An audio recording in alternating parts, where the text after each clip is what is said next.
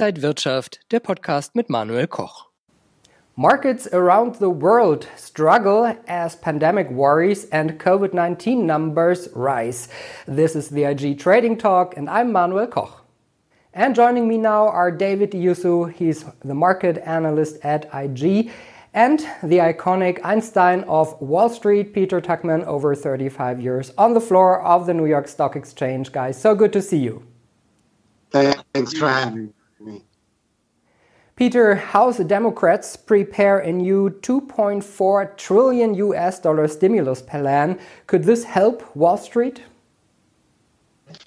You know, there's uh, clearly uh, we've seen since the initial stimulus package that that's really what the um, well the economy needs it for sure and the individuals uh, need it for sure the general population the people who are receiving the $600 checks $1200 checks uh, the um, sba loans and the um, um, all the other loans to make small businesses grow and stay open and to keep the economy going so yes i don't know how and if the bill will go through, I believe there's no question that we're seeing from the state of the economy that the U.S. economy surely needs it. And we can only hope it's passed soon.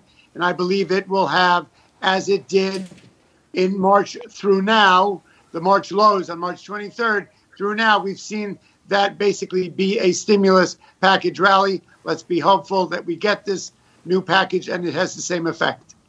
Um, that sounds uh, good, Peter. Um, um, looking at the performance of the uh, stock market, uh, especially in the last two weeks, um, what I notice is the fact that tech stocks are tr- struggling at the moment as well.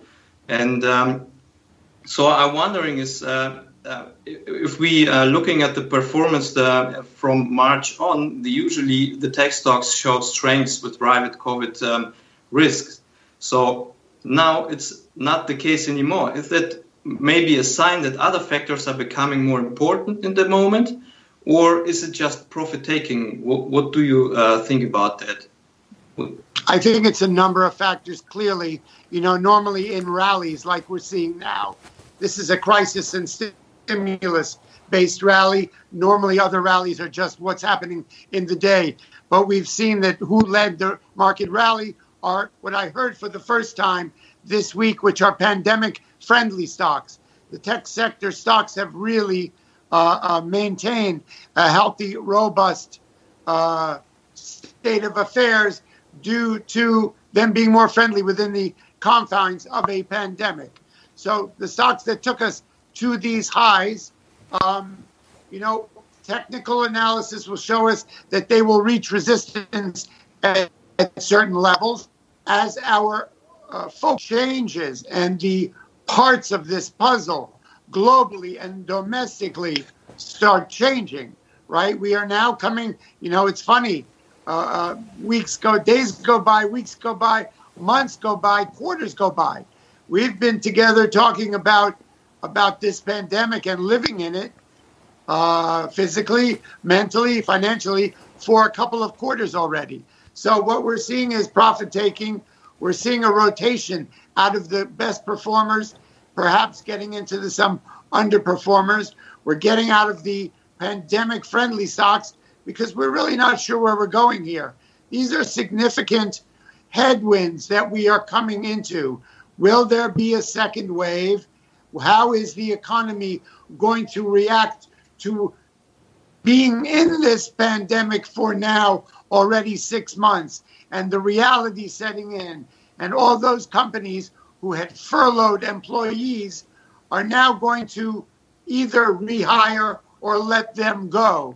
And consensus is from the earnings we saw in the last quarter that the estimates show us that a lot of these companies will not be able to be successful in a new business model and we'll have to let these guys go, right? So you're seeing the the the, the, the waters are swirling around, you know, in a whirl, whirlwind and a whirlpool, spinning, spinning every day with new information, new economic headwinds, and just the fact that we've been in this now for two quarters. So the reality that we talked about in the beginning, in early, in late March, we saw the bottom.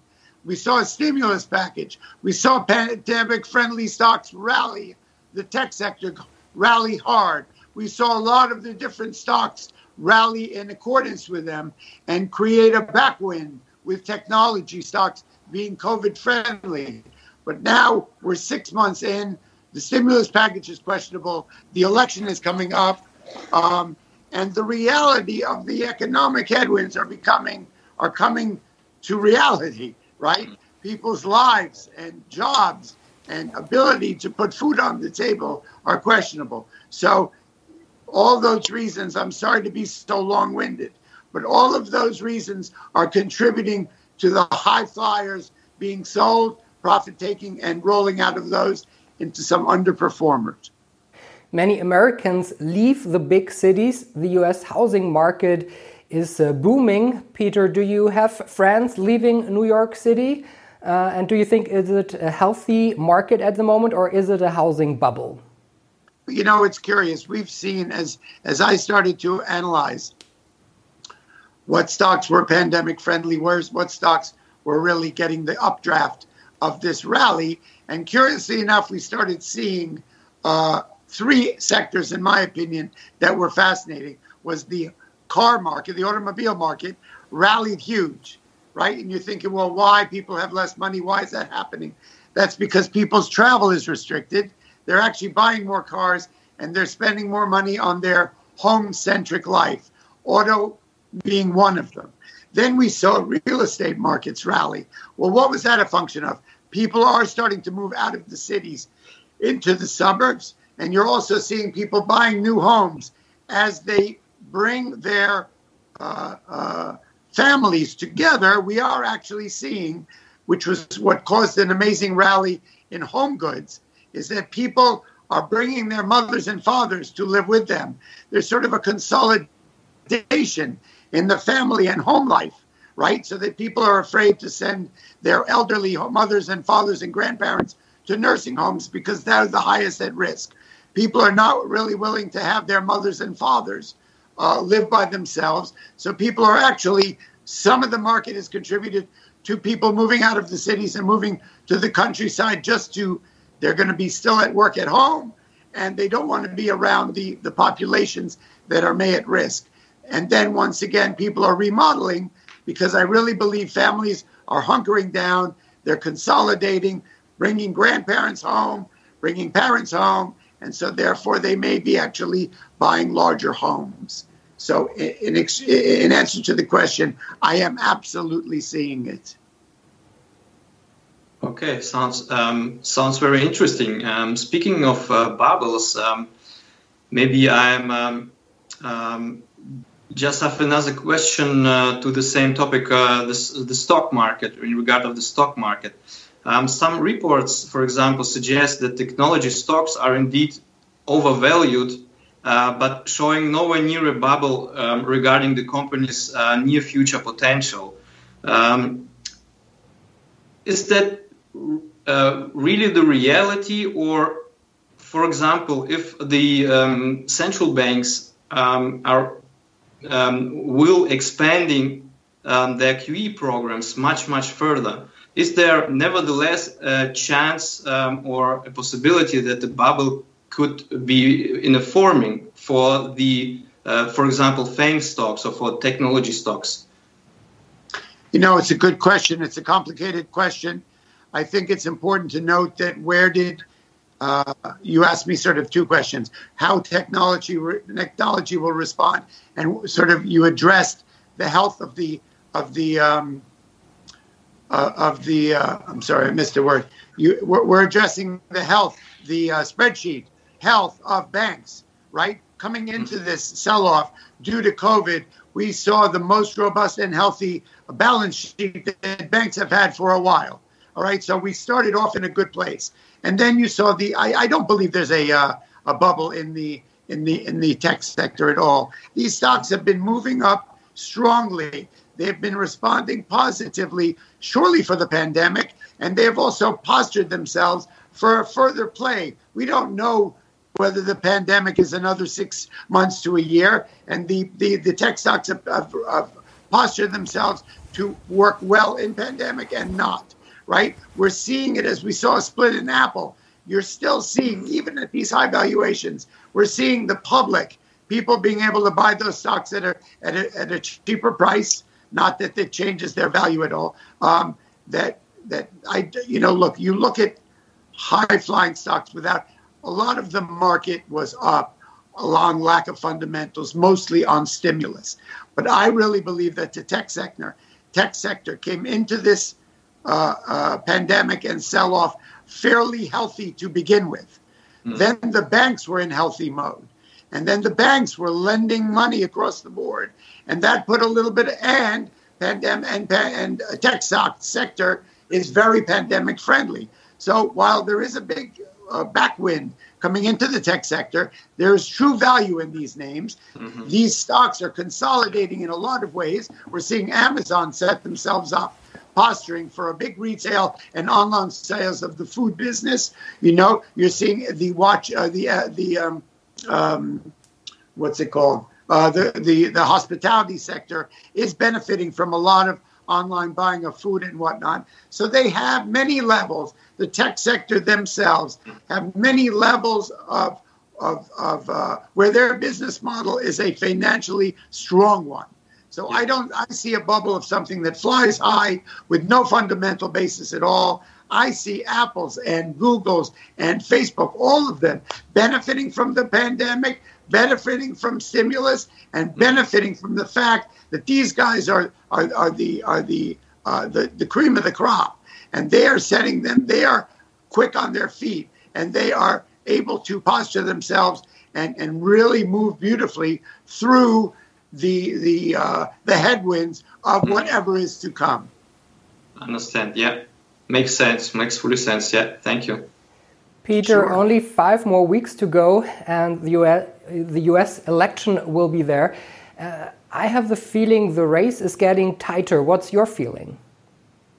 You know what I mean? It's a fascinating race. Uh, um, none of it really feels real. Look, let's be really honest about what's happening politically, right? So, first of all, historically, politics don't play a big role in the markets. Surely, at the end of Obama era into Trump, the markets and and and, and the presidential candidate or, or, or the presidency have played much more of a, uh, a common ground factor.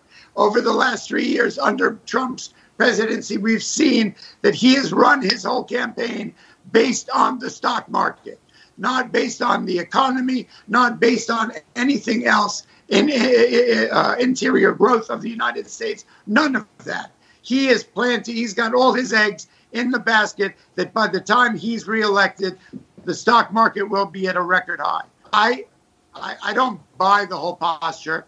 I think he stepped over bounds in many ways. And now all we're seeing is a lot of things where some people believe that a lot of the stimulus is is uh, is a manipulation by Trump in the marketplace. I believe the market will tap out at around the election. It's a very close race. Some of it being we don't know how much of its manipulation by foreign uh, entities that are bad actors in our space, and how much of it is basically big stimulus behind Trump, hoping to get a market that he's able to tell the people on November 2nd, I got you to a strong stock market. If you elect me, we will go higher. I'm not sure. I believe that the market will sustain these levels. I don't think if Mr. Biden wins, the market will sell off radically. Some people do. But yes, clearly the race is close. It's just such a crazy, crazy waters that we're in at the market between manipulation globally, between the economies globally and in the U.S., between Mr. Trump and all the bad actors around him, uh, about Mr. Biden running on a Democratic ticket that traditionally has been not friendly to the stock market. There's so many pieces to this puzzle. It's a really hard question to answer. As the weeks evolve, I'm sure Manuel will be speaking about how these last two weeks, three weeks going into the market, we're going to see this market evolve on a daily basis. Uh, Peter, thank you so much. Peter Tuchman, the Einstein of Wall Street, and David Iusow, market analyst at IG. Guys, thank you so much. I appreciate your time. Thank you so much. Pleasure. Thank you. And thank you for watching. This was the IG Trading Talk. I'm Manuel Koch. For more information, check out IG.com. See you next time.